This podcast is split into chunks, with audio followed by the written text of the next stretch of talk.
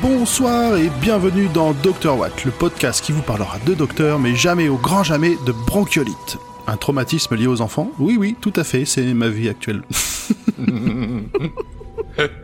Nous sommes heureux de vous retrouver pour cette nouvelle aventure, l'épisode numéro 3 de la saison 1 du reboot de Doctor Who, The Unquiet Dead.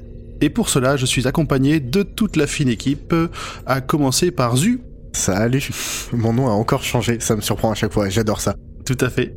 Ah, mais il est revenu au début. Non, non, euh, on essaye, Non. on essaye. Bravo. Euh, donc vous venez de l'entendre, Pomme aussi. Coucou. Et pour finir, Nampnao.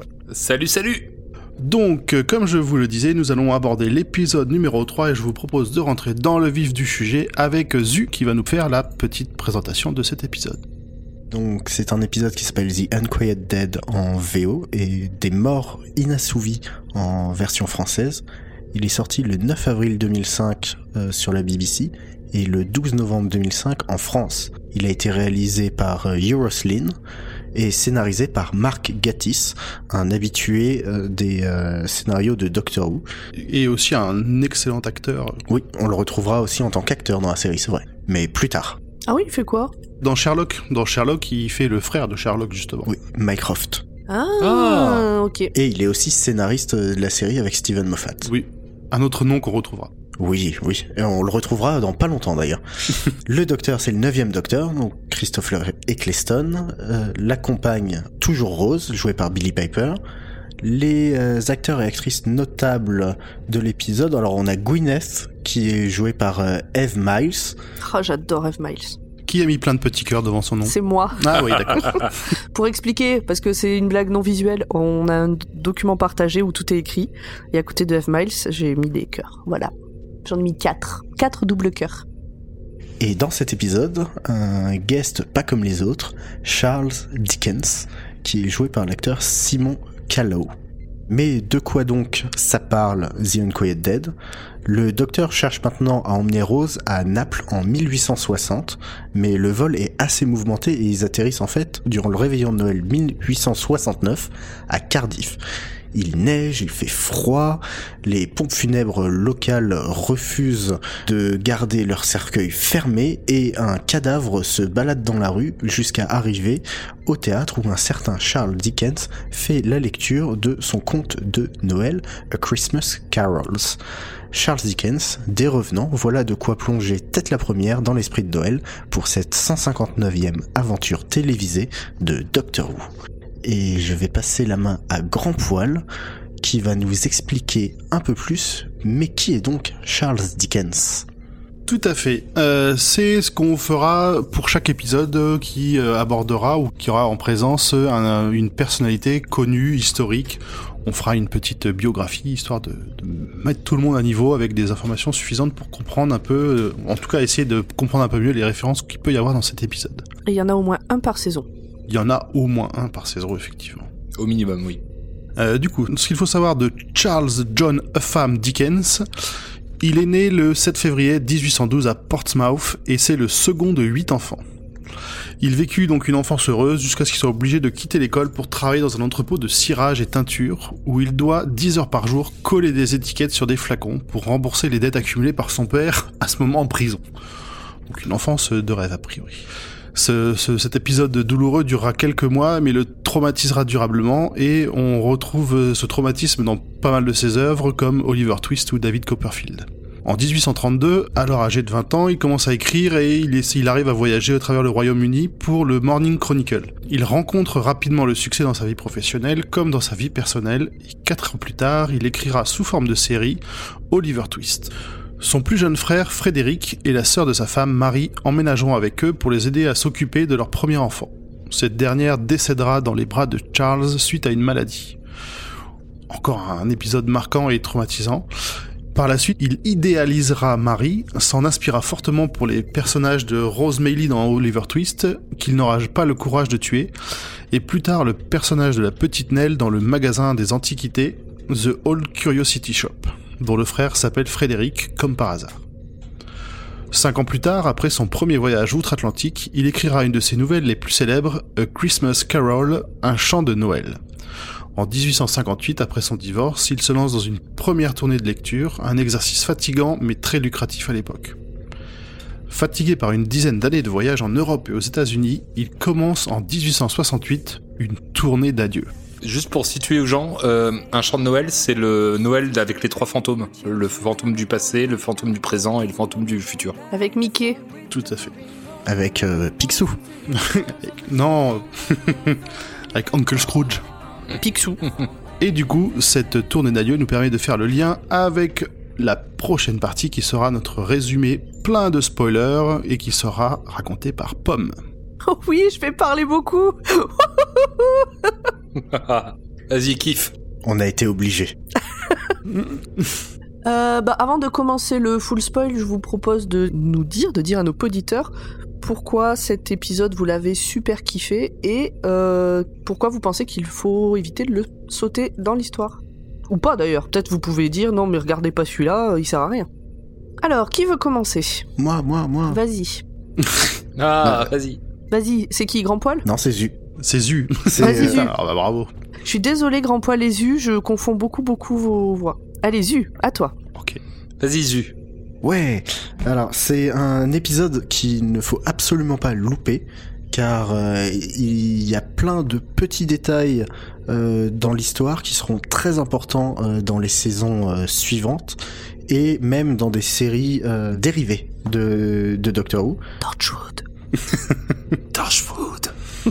Oui, Torchwood C'est la clé de voûte, il faut le dire. Euh, mot qui sera utilisé de nouveau dans cet épisode. Il est trop fort. Il est trop fort. C'est c'est un épisode. euh, si vous êtes un peu une flippette comme moi, si vous détestez les zombies autant que moi, eh ben accrochez-vous. Sérieux? J'ai une peur bleue, panique des zombies. Ah oui? Ah, parce que pourtant, ils étaient pas bien méchants. hein. Après, Mais euh, alors, je fais partie des gens qui ne descendent pas dans la rue quand il y a la zombie walk, alors que je sais que c'est que des gens maquillés. Et pourtant, cet épisode-là, il est passé crème. Hmm.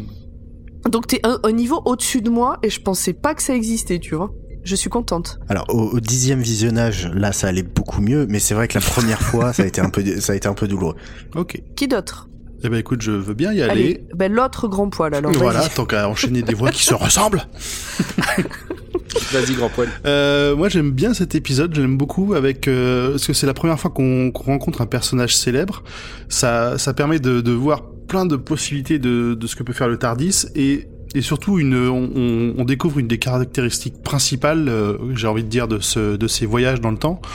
C'est que finalement le docteur il maîtrise pas toujours très très bien euh, ce qu'il veut faire. C'est-à-dire qu'il se retrouve souvent pas à la bonne époque ou pas sur le bon lieu par rapport à ce qu'il avait prévu. Pour finir, on, on va retrouver aussi des créatures que j'ai trouvées vraiment étonnantes, dont le, le but final a amené euh, des- un dilemme moral pour le docteur, et même on le verra prendre des décisions euh, à comment dire sans, sans consulter Rose, alors que ça la concerne plutôt directement. Donc pareil, encore une, une évolution intéressante des, des relations des personnages. Ok. Donc pour finir, un bon épisode. Bah il reste plus que toi, Nimp. À moi, à moi, à moi. Allez, vas-y, tu peux. Et après c'est moi. Ah Alors, euh, moi j'ai bien aimé cet épisode parce que on n'a pas trop d'effets spéciaux au niveau des décors, etc. On est sur des décors réels, avec des costumes d'époque.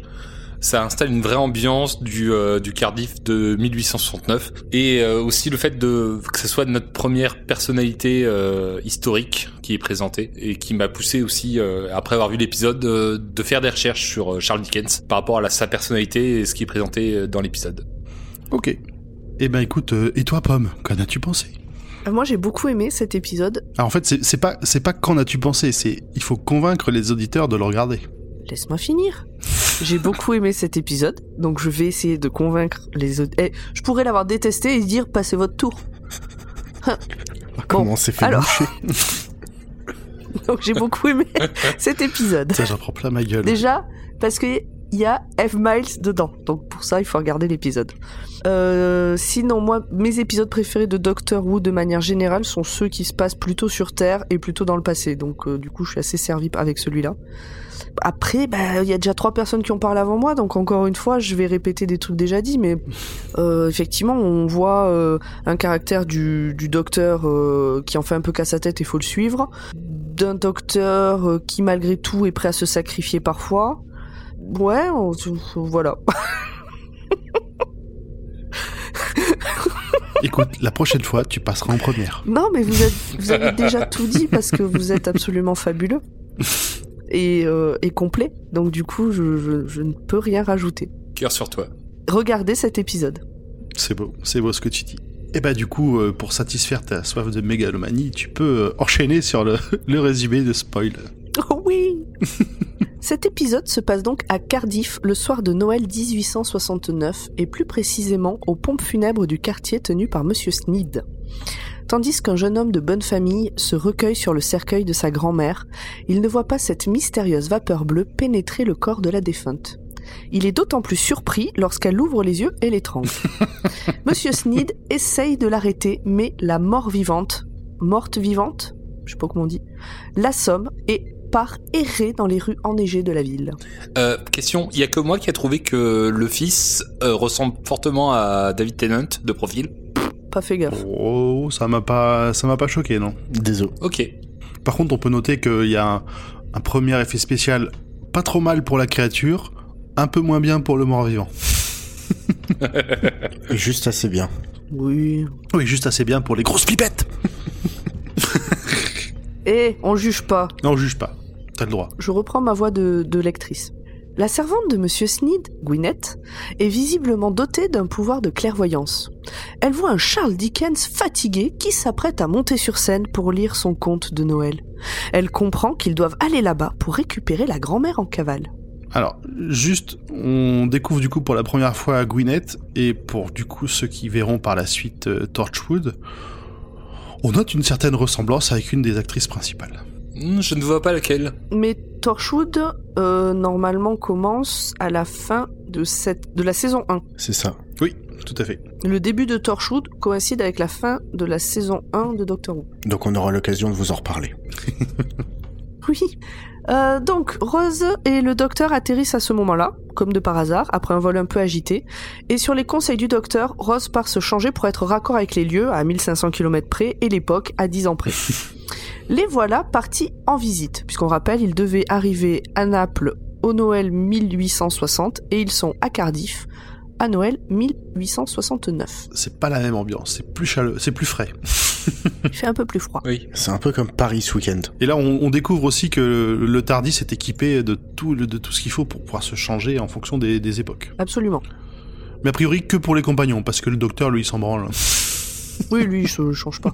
Il se change une fois, au début, euh, au moment de la réincarnation, et puis c'est tout. C'est pas juste une super garde-robe?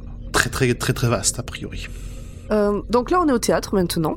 Et alors que Dickens atteint un moment de tension dans son récit, Madame Pierce, donc la grand-mère, qui est assise dans le public, commence à briller d'une lumière bleutée avant de laisser échapper par sa bouche un gaz à la forme humanoïde qui se met à tournoyer dans la salle en criant.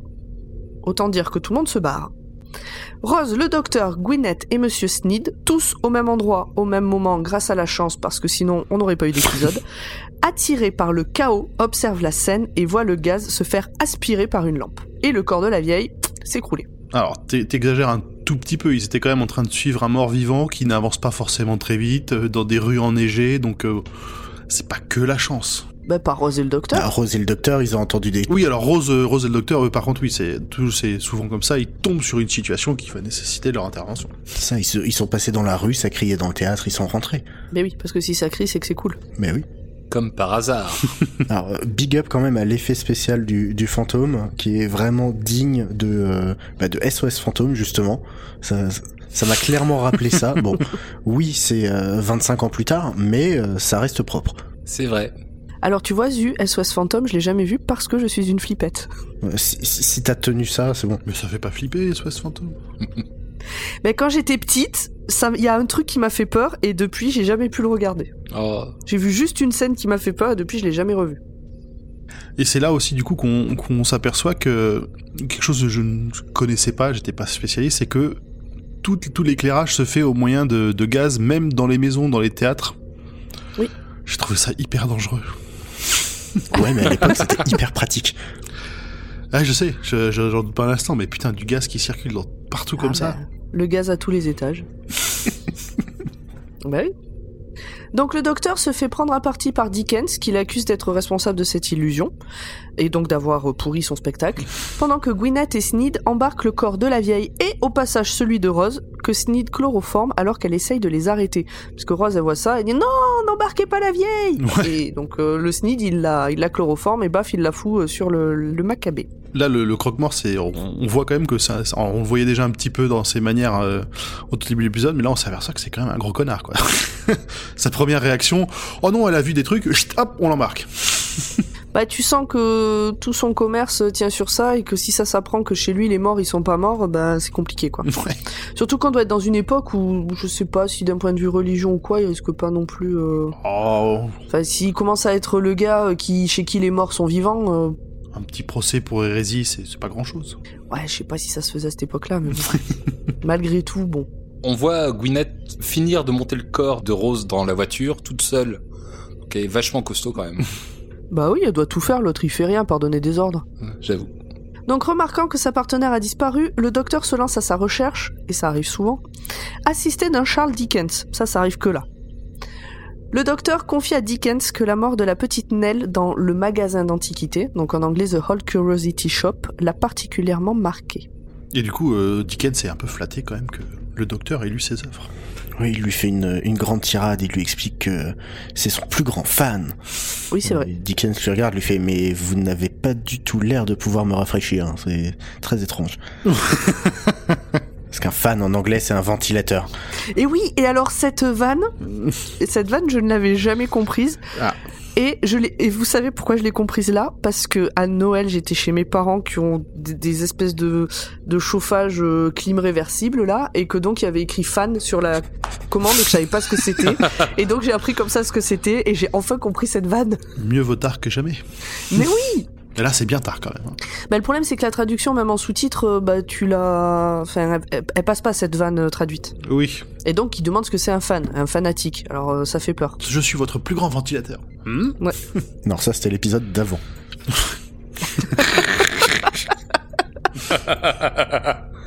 qu'on vous invite à écouter.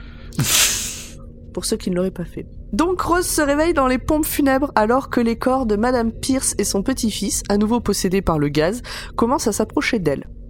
Le docteur et Dickens arrivent dans la maison, entendent le cri de Rose et foncent à sa rescousse, pendant que Gwyneth essaye de les en empêcher sur les ordres de Sneed. Donc encore une fois, Sneed est inactif et il demande à sa, à sa servante de tout faire. Exactement. Oui.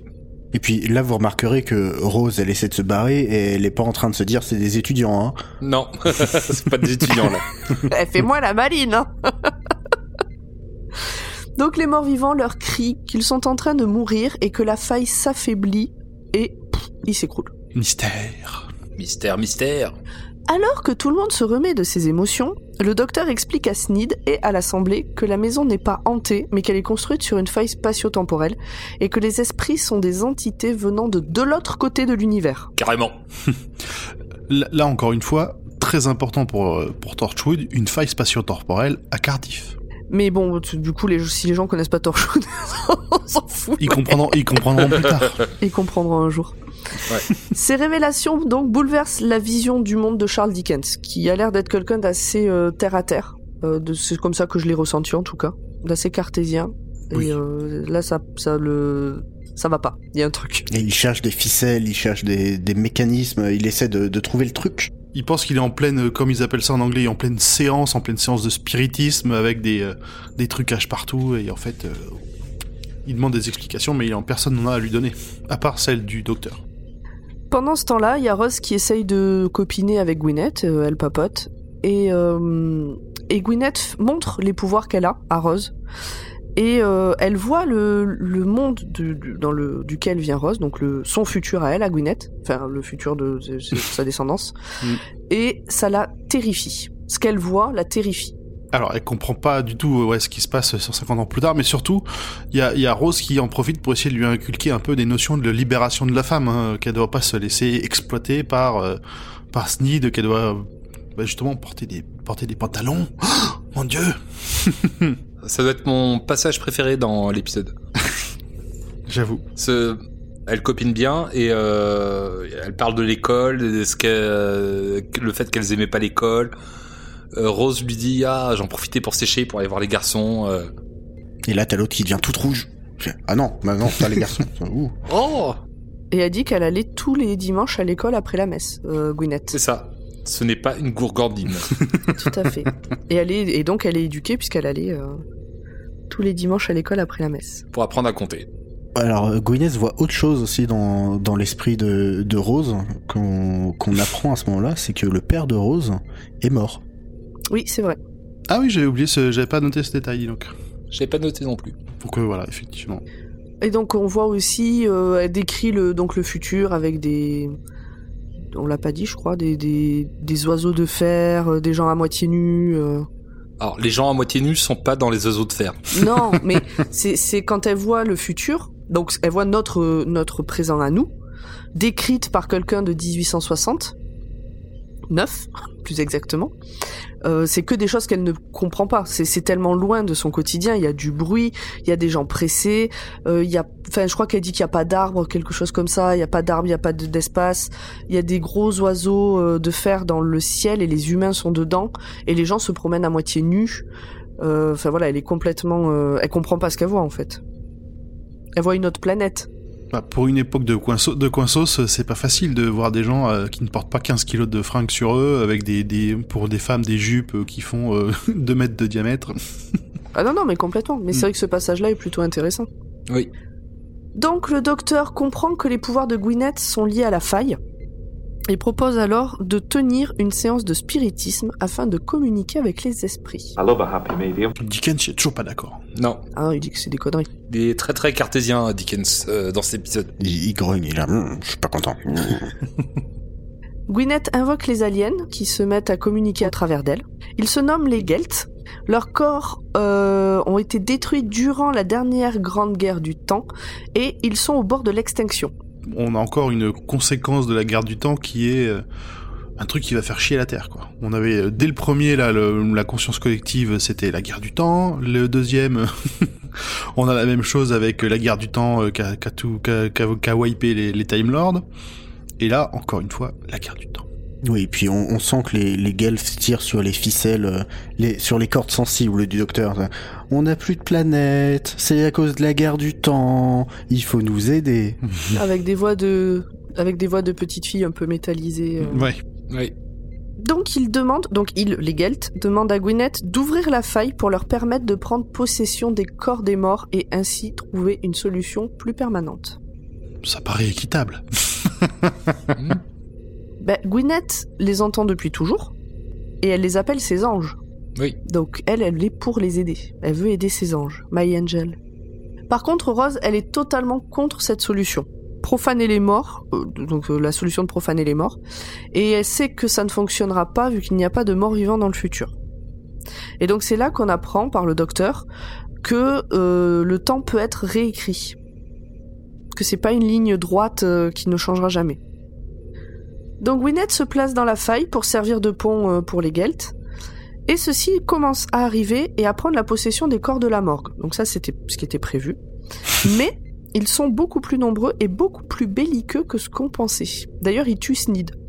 Et ils prennent son corps. J'ai envie de dire bien fait. Oh, exagère Oh. pas. C'est un homme de son Mais époque. oui. euh, qui sommes-nous pour juger? De la vouloir la mort de... Si on peut juger complètement, oui. Coup du lapin, 10 sur 10. Hein. non mais les Guelphs maîtrisent. hein. Déjà, euh, le petit-fils de la Ah grand-mère, coup du lapin à une main. Bon, là, Sneed, ils y sont bien à deux mains, mais quand même, je... impressionnant. C'est chirurgical, c'est euh, c'est précis. Donc voyant que ça tourne au vinaigre, Dickens s'enfuit en laissant Rose et le docteur acculés dans un coin de la salle face à une mort certaine. Mais dehors, il a une idée en voyant un Gelt se faire aspirer par une lampe à gaz, puisque les Gelts sont en train de sortir de la maison pour essayer de prendre les gens dehors. Et les morts euh, qui sont dehors. Enfin, Ouais, puis ils se, ils se servent de tout, justement, tout ce réseau de, de gaz pour pouvoir se, se déplacer où ils veulent. Donc, Dickens, voyant qu'il y a une solution, il revient dans la maison, il allume toutes les lampes qu'il trouve, et il rejoint le docteur et Rose pour les prévenir. Et en fait, plus précisément, il éteint les lampes et il tourne le gaz à fond. Parce que sinon, ça fait gros lance-flamme. Oui. Oui, tu as raison. Donc dans la maison remplie de gaz, les Gelt se, ne peuvent euh, maintenir leur emprise sur les corps, ils sont euh, aspirés par le gaz. Pity the girl. Euh, Gwyneth ne peut pas fermer la faille, mais elle retient les Gets de l'autre côté. Et elle, elle, elle, elle fait, comment dire, elle sert de, de, de, de, de point de, de focalisation, on va dire. Elle est centrale à ce, Mm. à ce processus. Quoi. On la voit qui peut plus bouger au milieu de la cave avec les, les qui s'agitent autour d'elle. C'est la clé de voûte. C'est la- exactement, c'est la clé de voûte. Ah oui, j'aurais pas mieux dit. Et donc elle, euh, elle a compris euh, ce que ce qu'expliquait euh, Dickens, et elle sort de son tablier une petite boîte d'allumettes. Alors là aussi, Rose, elle est pas d'accord avec la solution. Et elle dit au docteur, il faut la sauver, il faut pas la laisser, faut pas qu'elle parte. Le docteur essaie quand même de prendre la place de la servante, mais il abandonne quand il réalise qu'elle est déjà morte et qu'elle est sûrement morte depuis le moment où elle a pénétré la faille. Moi, j'ai deux interprétations sur ce passage-là. Est-ce que il dit qu'elle était déjà probablement morte depuis qu'elle est rentrée dans la faille parce que de toute façon elle aurait pas pu en sortir, il pouvait pas prendre sa place? Ou alors est-ce que c'est ce qu'il va dire à Rose? Parce qu'on on les voit discuter le docteur et puis euh, et puis euh, Gwyneth sans sans entendre ce qu'ils se disent. Mais euh, du coup je me dis que c'est peut-être le, le message qui passe à Rose en disant bah non elle était elle était morte, je pouvais plus rien pour elle. Est-ce que c'est pas un monstre? Pour moi c'était là le moment où euh, peut-être qu'il a menti à Rose pour ne pas euh, Euh, moi, je me suis demandé si c'était pas un Gelt gentil qui avait pris possession du corps de Gwyneth pour euh, sacrifier son espèce, en fait. Alors pour moi, elle était morte et c'était l'esprit de Gwyneth. D'accord. Oui, j'étais à peu près là-dessus aussi. Donc euh, en fait, on sait pas ce qui s'est passé à ce moment-là. Je, je savais pas trop. C'est pour ça que pour moi, il y avait, il y avait encore ce, ce côté un peu, euh, alors, euh, pas sans pitié, mais euh, qui, il, il prend les décisions. Le docteur, il prend les décisions dures quand il le faut. Quoi. Oui, mais d'ailleurs, il s'approche d'elle, il met la main euh, au niveau de sa nuque, et au moment où il met la main sur sa nuque, il... on, on voit dans ses yeux qu'il y a quelque chose qui, qui change. quoi. Il se rend compte qu'elle est morte à ce moment-là. Mm, Bah sur son ouais. sur son pouls, il prend son pouls en fait. Oui, c'est ça. Sur la nuque? Oui. Non bah non parce qu'en fait c'est pas sur la nuque, c'est au niveau du cou qu'il met la main. Faudrait que je revoie cette image. Mais ok, ok, d'accord, très bien. Si jamais euh, vous, euh, auditeurs, vous avez un avis sur la question, on veut bien vos commentaires et vos retours. Oui, si vous êtes meilleur en anatomie Oui. que moi, allez-y. si pour vous la nuque n'est pas devant sous le menton, n'hésitez pas à donner votre avis. Euh, non mais oui, vu qu'on a plein d'avis différents, si quelqu'un en a encore un autre ou valide un de ses avis, surtout n'hésitez pas à nous le dire. On prend toutes les théories. Peu à peu être sorti, la maison explose, avec un docteur qui court et se jette en avant, euh, une explosion magnifique. Et les corps animés dans la rue s'écroulent. Rose est mortifiée par le sacrifice de Gwyneth. La vision du monde de Dickens a changé à jamais, et il remercie le docteur pour cela. D'ailleurs, il promet d'écrire dans son prochain roman à propos des Gelst pour mettre en garde le monde au cas où il reviendrait. Ouais. Mais là, du coup, euh, le docteur, il, il douche un peu les, les espoirs de Rose de lire un jour ce truc-là. Oui. Donc une fois qu'ils sont revenus dans le Tardis, Ross demande au docteur si cela changera quelque chose que Dickens écrive à propos d'Alien, mais le docteur lui avoue qu'il sera mort d'ici là, puisqu'il meurt euh, courant de l'année 19 1870. Dans huit mois, non? C'est pas ça? Dans huit mois, tu dis? Ouais, je crois que c'est ça. Il me semble. Dans moins d'un an, en tout cas. dans moins d'un an. Qui dit mieux? Mais il lui dit aussi euh, que, que Dickens n'a jamais été aussi vivant que, ce- que le jour qu'ils viennent de passer ensemble. D'ailleurs, l'épisode se termine sur un Charles Dickens extatique devant la disparition du Tardis et fou de joie. C'est ça, ça lui fait vraiment plaisir. euh, il rigole. euh, il- Enfin, même les passants le, le prennent pour un fou. Il se balade dans la rue, il dit joyeux Noël à tout le monde. Enfin, c'est. Le docteur disait avant de rentrer dans le Tardis euh, à, à Rose, euh, donnons, donnons-lui une dernière surprise. euh. C'est ça, c'était le petit cadeau de départ. Absolument. Ok, eh bien, nous allons terminer avec cette aventure. Et nous allons passer maintenant à l'avis des chroniqueurs, s'ils en ont un plus développé que ce qu'on a vu dans la première partie. Est-ce que quelqu'un a des choses à rajouter du coup? Parce que Non, on s'est aperçu que des fois, on était un peu trop détaillé sur ce, sur cette première partie avec euh, pour, pour essayer de convaincre les gens et que on faisait surtout de la redite dans cette partie. Donc, on va peut-être passer rapidement, sauf si des gens se manifestent ou qu'ils se taisent à jamais. Alors je me manifeste. Bah vas-y. Euh, non, mais il y a un truc que j'aime bien dans, dans cet épisode, contrairement, con- contrairement aux épisodes d'avant où, où le docteur euh, parle aux gens de manière un peu euh, pédante, il faut le dire, où il explique pas grand-chose et il dit c'est de la science, laisse-moi faire. Là, il fait l'effort euh, d'expliquer, de faire des métaphores qui soient compréhensibles par les gens de l'époque, notamment vis-à-vis des guelfs, où il explique que euh, les guelfs, par rapport au corps, ben, ce sont comme des conducteurs pour un véhicule, que ce sont des voyageurs venant du nord, du très loin au nord, et que la route elle est bloquée, et que Gwyneth peut leur ouvrir la route. Donc euh, Mm. voilà, il utilise des métaphores, il, il fait l'effort d'expliquer à, à Dickens, et, euh, et c'est une facette du docteur qu'on n'avait pas vue jusque-là. Et je trouvais ça sympa dans cet épisode. Moi, j'ai bien aimé le fait que euh, dans cet épisode, euh, Rose soit pas euh, spectatrice ou euh, prisonnière, sauf au tout début de, de l'aventure, mais euh, elle vit vraiment l'aventure avec le docteur. Oui, là, elle est un peu, elle est un peu plus actrice, mais euh, elle, elle subit quand même pas mal. hein. Elle se fait, elle- c'est quand même elle qui se fait capturer, c'est quand même Elle n'est pas euh, enfermée. elle qui se fait enfermer euh, à un moment. Enfin, elle est, elle est, act- elle est active plus dans l'intrigue que dans les précédents, mais c'est pas encore ça. Ça va, ça va commencer, ça, ça monte au fur et à mesure. hein. Je pense que c'est aussi la, pri- la prise de confiance du, du personnage, mais il y, a- il y a encore du, du progrès à faire à ce niveau-là, je trouve. Oui, mais là, elle vit vraiment l'aventure aux côtés du docteur et elle reste pas enfermée si longtemps que ça. Oui. C'est ça, et puis elle donne son avis sur euh, sur euh, l'éthique de est-ce qu'on peut donner les corps, est-ce qu'on peut pas donner les corps. Euh, Gwyneth, euh, on peut pas la laisser être juste l'outil euh, des Guelfs euh, après avoir été euh, l'outil de Sneed euh, toutes ces années. Donc non, c'est elle, elle s'impose. Oui. Moi, moi, ça m'a fait mal au cœur pour Gwyneth.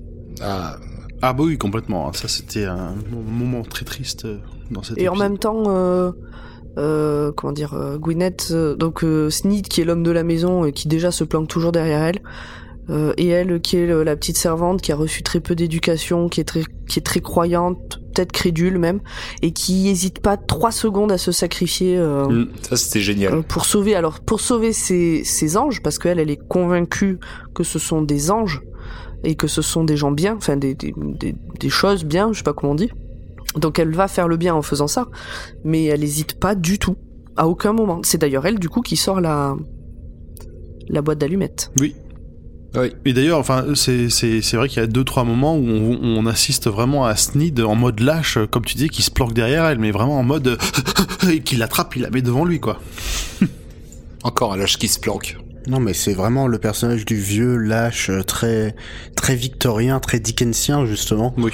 euh, Ah oui, de- complètement. De Sneed et euh, Mm. et c'est presque un cliché. Ok. Euh, Quelqu'un d'autre a quelque chose à rajouter? vous avez vu j'ai pas dit grand chose C'est bien. Félicitations. Bah, en même temps, tu viens de faire le résumé, ça va. hein. Ah, ça ne me fait pas peur Je vous propose donc de passer à la partie suivante pour euh, Nump Now qui nous parlera des détails que vous pouvez avoir loupés si c'est la première fois que vous voyez cet épisode.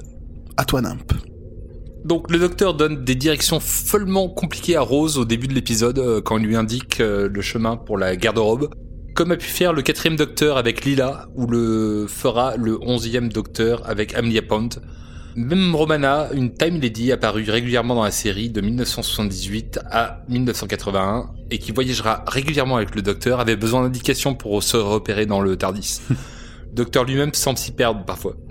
Il y a un truc marrant, c'est que euh, quand on quand il donne des indications, Rose part et il n'y a pas d'autre porte. Ouais, on sait jamais par où elle part. Que on pas sait jamais où est-ce qu'elle part. Dans, dans, dans cette version du Tardis, il y a la porte d'entrée et il n'y a pas d'autre porte. C'est-à-dire qu'elle dit bah va dans le couloir et tout, mais il- est où ce couloir? Moi je l'ai jamais vu. Je sais plus si c'est dans cette version-là, mais dans d'autres versions, on voit qu'il y a clairement un, un, Peut-être. un étage inférieur en dessous de la, de la console de navigation avec des escaliers pour y aller. Et des dédales de couloirs euh, ensuite. D'ailleurs rien à voir, mais si vous voulez visiter le Tardis, dans Google Maps, vous pouvez aller à Earl's Court, qui est le premier endroit d'atterrissage du Tardis dans la série originelle. Et là, vous pouvez rentrer Sérieux? euh, dans le Tardis à travers Google euh, Street View Oh putain, j'ai pas fait ça. et visiter le Tardis. J'ai trop envie. Oui, C'est con, mais j'ai envie d'aller voir.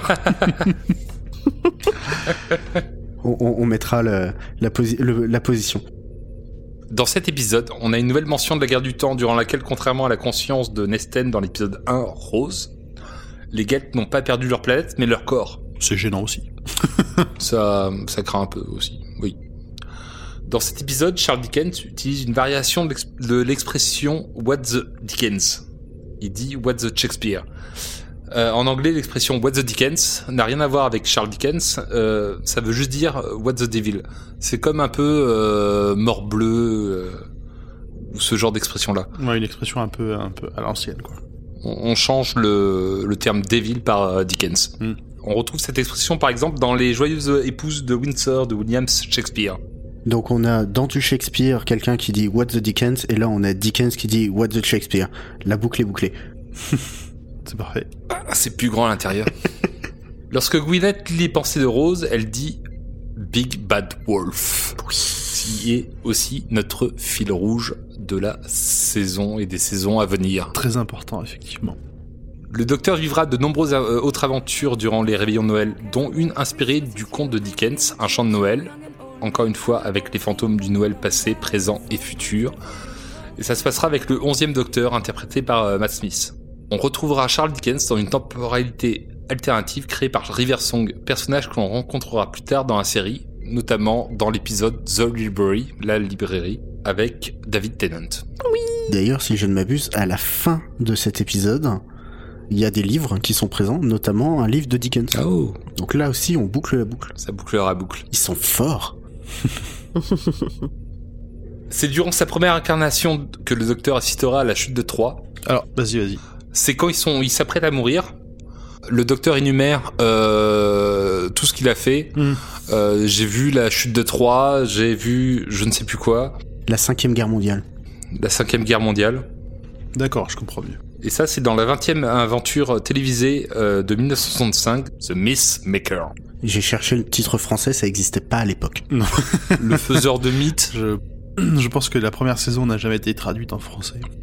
Euh, merci. Alors du coup, c'était le- les, les petites, euh, les petits points, les détails importants à noter pour la, pour le lore de, de Doctor Who et un tout petit peu une première évocation du, du fil rouge avec Big Bad Wolf pour la suite des saisons. La partie suivante va se concentrer un peu plus sur des, anecdotes autour de l'épisode lui-même, du tournage et de, de fun facts qu'on a pu trouver.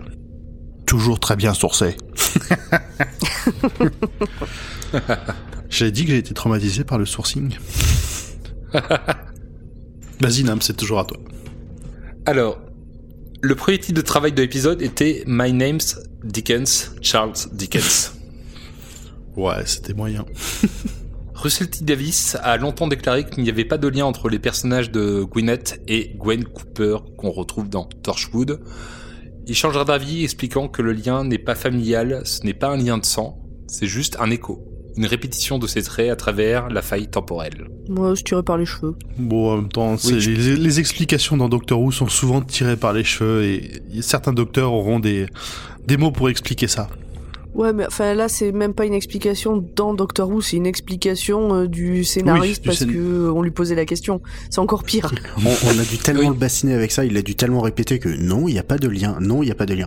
Bon, j'en ai marre. a, hum, Ok, euh, il y a une, il y a un lien, euh, il y a la faille là. Voilà, c'est ça le lien. Allez, débrouillez-vous avec ça. il y a une semi-réponse dans à la fin de la saison 4 de Doctor Who. Ouais. On va pas spoiler Ouais. tout de suite, tout de suite la fin de la saison 4. Non, d'accord, ça marche. Sinon, euh, Mark Gatiss raconte qu'il y avait une scène dans le scénario de base où le docteur a été pris pour le nouveau nettoyeur des pompes funèbres et quelqu'un lui dit « J'ai cru que vous seriez une femme ». Ce à quoi il a répondu « Non, pas encore », commençant à sous-entendre que les seigneurs du temps peuvent changer de sexe pendant leur régénération. Et ça, ça a été supprimé. Et ça a été supprimé. Oui, c'était un peu t- trop moderne. Non, Déjà vu comment ça a gueulé quand ça a changé pour de vrai. Bah, justement, ça aurait été bien de, c'était peut-être de pas. préparer les rageux au plus tôt. Ouais, fait chier, c'était peut-être pas un buzz qu'il voulait avoir euh, dès, dès ces, de ce troisième épisode de la saison, quoi. et voilà, c'est la fin des anecdotes. Eh bien, merci Nimp. Nous en arrivons donc à la fin de notre euh, aventure tous ensemble. Le temps de passer quelques derniers petits messages. Euh, Dr Watt est un podcast du label Podcut que vous pouvez retrouver sur le site podcut.studio. On a aussi un Patreon. Euh, Vous, cherchez Podcut, vous nous trouverez si vous avez envie de soutenir euh, notre podcast et les 23 autres, enfin, et les 23 podcasts qui font partie du, label. Comment dire, une sélection de, très haute qualité, je trouve, sur des sujets franchement variés. On passe de la pop culture à la binouze, euh, en passant par euh, la diversité, euh, comment dire, La Colombie. la Colombie, euh, le, le combat Les des règles. femmes, les règles. Les règles. Pomme, tu te fais ta propre pub. bah, tu le dis pas, faut le dire. C'est vrai, c'est vrai. Donc voilà, Et Stephen King aussi. tu refais ta pub. Mais bon, ça me va mieux. si vous avez des commentaires, des avis, n'hésitez pas à nous envoyer un message sur Instagram ou sur Twitter, at drwatt underscore pod. Euh, on se fera un plaisir de, vous répondre et euh, toujours de prendre de nouveaux commentaires et de nouveaux avis. On, on est à l'épisode 3, enfin 4 avec euh, le prélude et euh, on va essayer de s'améliorer, euh, de continuer, euh, d'évoluer et, euh, et, et d'apprendre au fur et à mesure. Donc n'hésitez pas à, à nous faire vos retours. Merci Zu. Et sur ces bons mots, il me reste à vous souhaiter à dans deux semaines. Oui. Au revoir. Bye bye. Ciao. Salut